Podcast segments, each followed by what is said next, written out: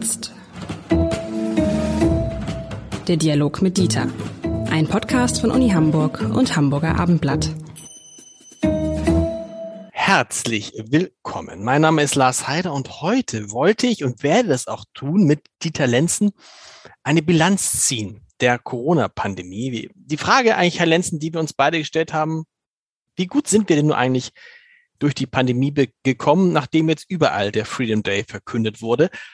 Und dann kam uns in, äh, da etwas äh, dazwischen, das müssen Sie selber erzählen, aber ich konnte es gar nicht glauben, lieber Herr Lenzen.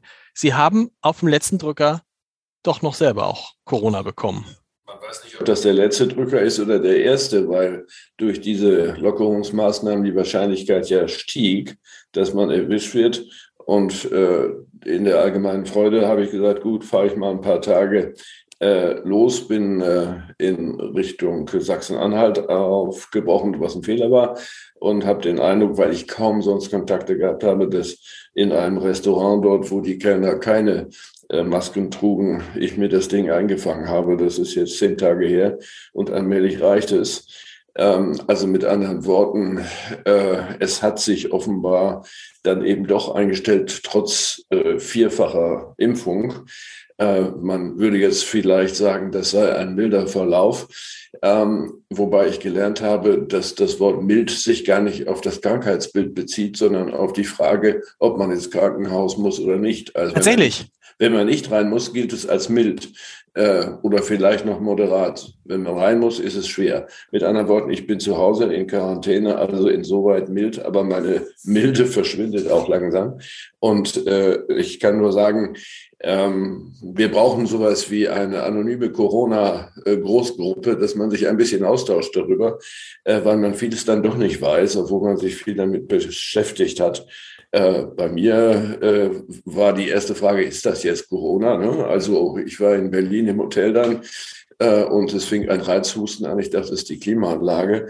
Und es hat dann doch drei Tage gedauert, bis der Test äh, anschlug, obwohl ich die ganze Zeit Symptome hatte, dann auch Schnüpfen und alles Mögliche. Also man muss damit rechnen, dass das so ist, aber es ist nicht sofort sichtbar auf den Tests. Das ist eine wichtige Erfahrung, die ich äh, als erste gemacht habe. Und dann kamen eben die üblichen Symptome. So, Fieber 38,5 und äh, ich hatte sogar Erscheinungen, kleine schwarze Männchen vor meinen Augen. Also, Sie hatten kleine schwarze Männchen?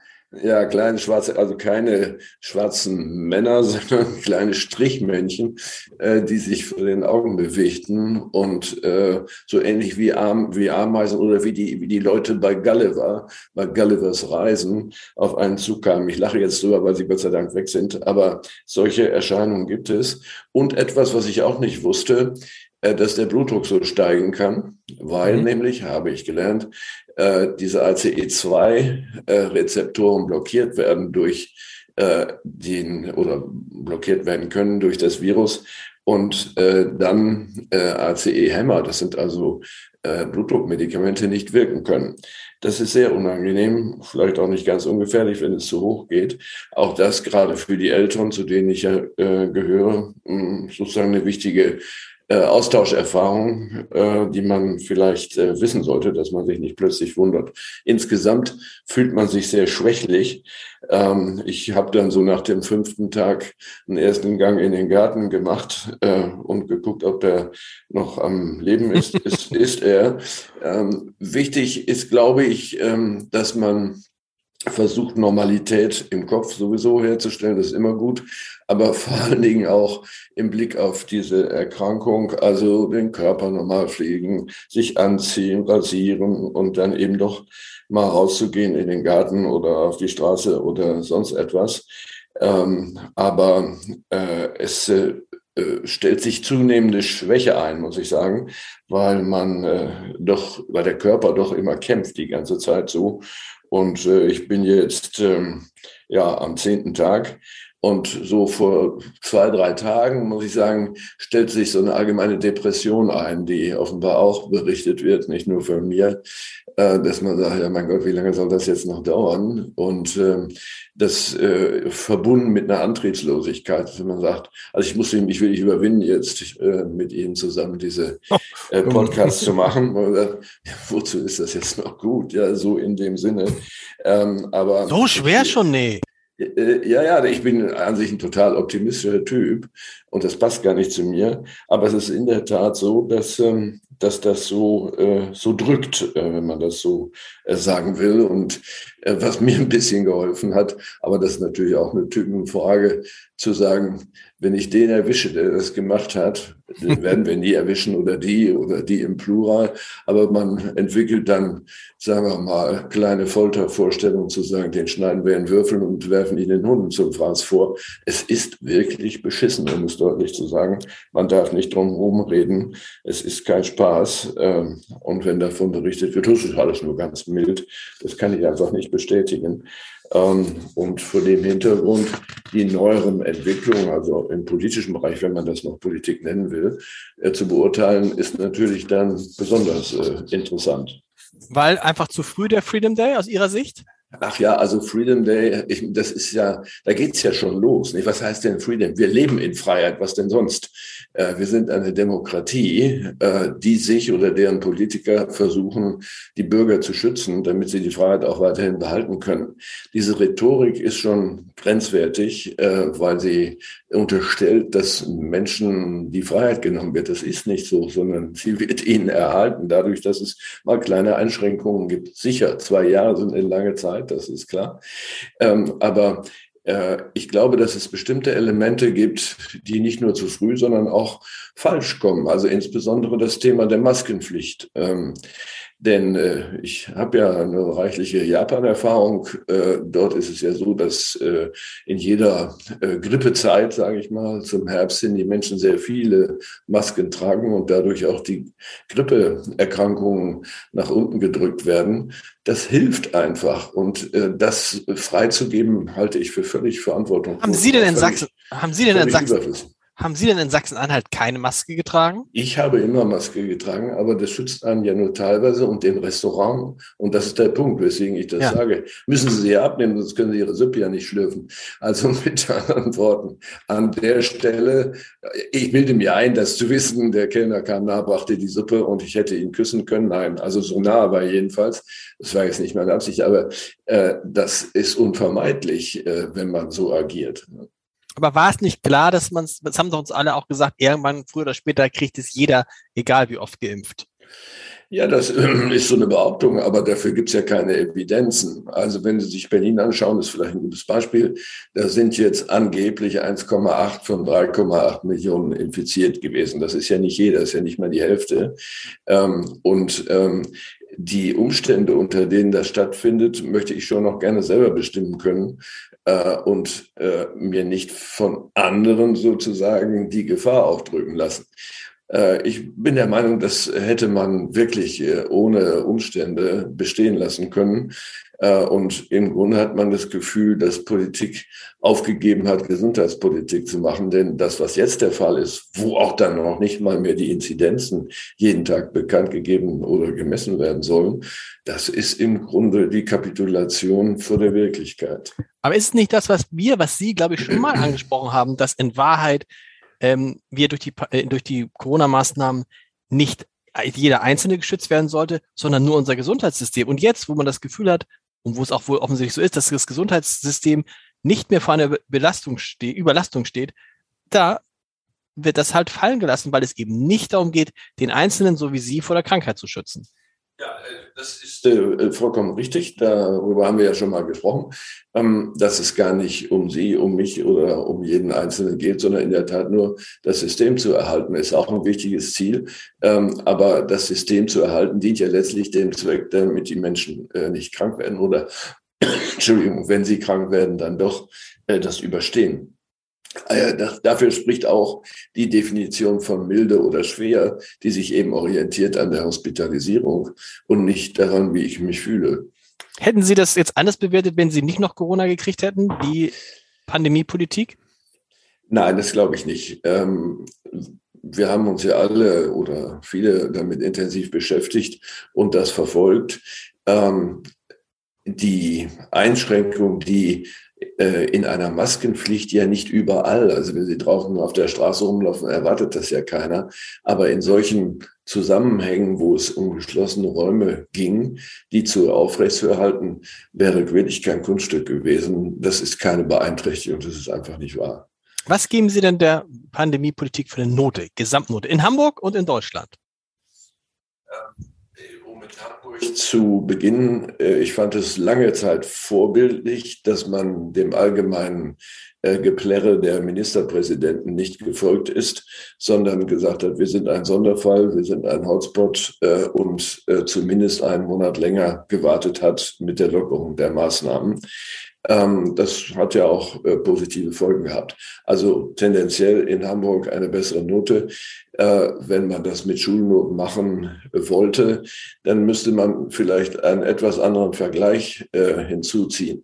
Wenn die Eltern zu dem Schüler äh, Gesundheitspolitik kommen, äh, äh, zu dem Lehrer kommen, der mhm. Gesundheitspolitik bewerten soll, dann äh, müsste der ja sagen, also wissen Sie, Ihr Kind äh, leistet mal so, mal so, meistens wenig. Ähm, es geht rauf und runter, man weiß gar nicht, wann er eigentlich seine Vokabeln gelernt hat und so weiter. Also ich will sagen, es handelt sich um keine Kontinuität. Es gibt, geschweige denn, eine Vision, wo es denn hingehen soll, sondern es ist eigentlich nur hazardistisches Reagieren auf Stimmungslagen, weniger auf das Virus, auf Stimmungslagen aus Angst davor, dass einem äh, sozusagen die, die, der soziale Zusammenhalt, von dem ja viel die Rede ist, entgleitet. Ähm, das äh, sehe ich nicht, dafür gibt es auch gar keine Evidenzen, dass das passiert. Ähm, aber äh, man muss sagen, äh, die Dänen beispielsweise mit diesem hohen Impfmaß haben das besser geschafft. Das A und O wäre es gewesen, ähm, die Impfpflicht tatsächlich einzuführen. Und das muss man ja leider sagen, ist ein Rohrkrepierer sondergleichen geworden. Und dann muss man natürlich darüber reden, wer ist dafür verantwortlich und warum ist es nicht möglich, eine solche Verpflichtung in dieser Gesellschaft durchzusetzen. Note für Hamburg noch schnell? Ja, ein, zwei Noten besser als die, als die Bundespolitik. Und das heißt, Aber, und die Bundespolitik klingt bei Ihnen mehr so nach vier? Äh, bestenfalls, ja, das ist schon bedeutet auf die Eltern. Also ich würde doch eher sagen, es ist mangelhaft. Und zwar ganz unabhängig Tatsächlich? davon, wer es gemacht hat. Ja, also bei Spahn konnten wir wirklich nicht sagen, dass es sich um Politik handelt.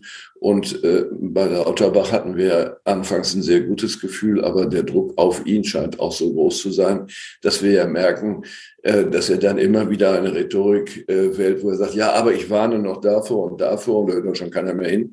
Ähm, er müsste ja nicht warnen, sondern müsste dann konsequent sein. Wir sind ja alle gespannt, wie sich das dann zum Herbst hin äh, entwickelt. Ähm, ob dann die Zügel wieder angezogen werden oder wir Glück haben und äh, es äh, gibt eine, ähm, eine, eine Veränderung der, der Virusaktivitäten, wofür es im Moment keine, keine Evidenzen gibt. Aber wie kommt es denn dann, dass die Politik sich selber so gute Noten gibt? Ja, das tut Politik ja immer, äh, oder fast immer. Die einzige Ausnahme, die ich äh, jetzt kennengelernt habe, war die äh, Bewertung von einigen selbstkritischen Menschen wie dem Bundespräsidenten im Hinblick auf die Ukraine-Politik oder auf die Russland-Politik, besser gesagt. Äh, Politik äh, möchte Macht, das Medium des Kommunizierens ist Macht äh, in der Politik und die Macht muss man aufrechterhalten und das kann man nur, indem man sagt, ich bin großartig, wir machen alles richtig, bitte wählt mich weiter. Das ist, das ist die Begründung? Naja, klar. Ähm, das System Politik funktioniert ja nach anderen Regeln. Äh, der oder die Politikerin muss ja daran interessiert sein, ähm, die Entscheidungsgewalt zu behalten und sie nicht durch Wahlen zu verlieren. Also bleibt ja nichts anderes übrig, als äh, die eigene Tätigkeit positiv zu bewerten. Warum sollte man sie sonst wählen?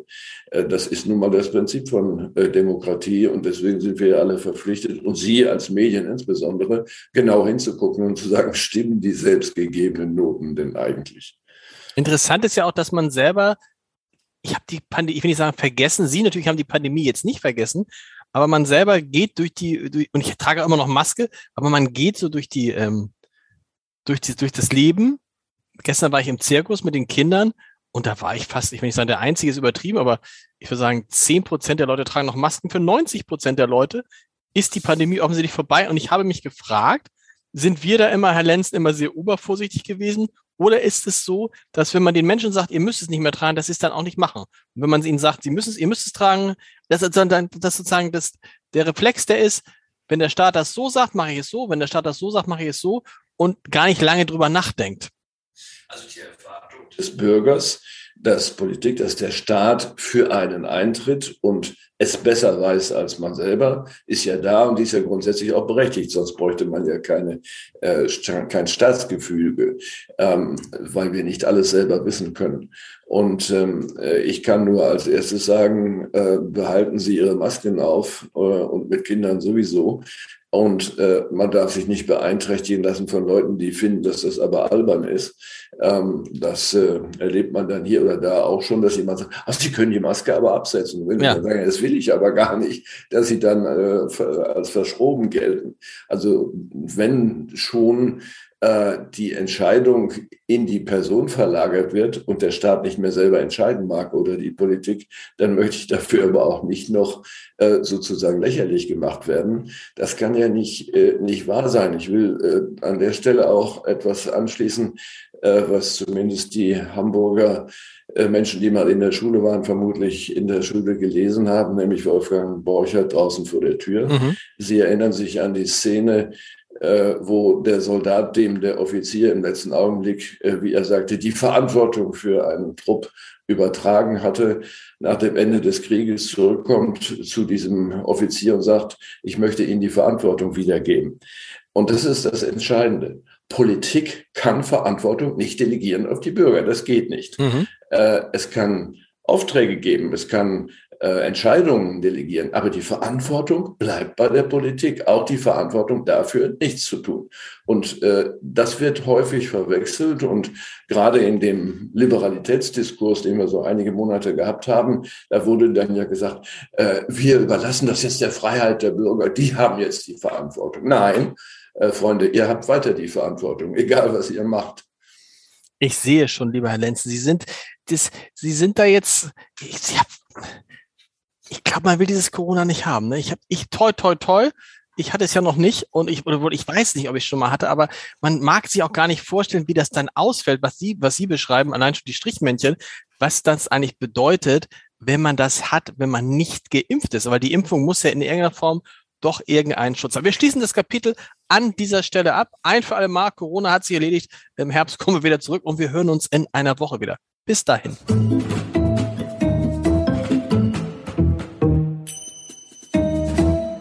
Weitere Podcasts vom Hamburger Abendblatt finden Sie auf abendblatt.de slash podcast.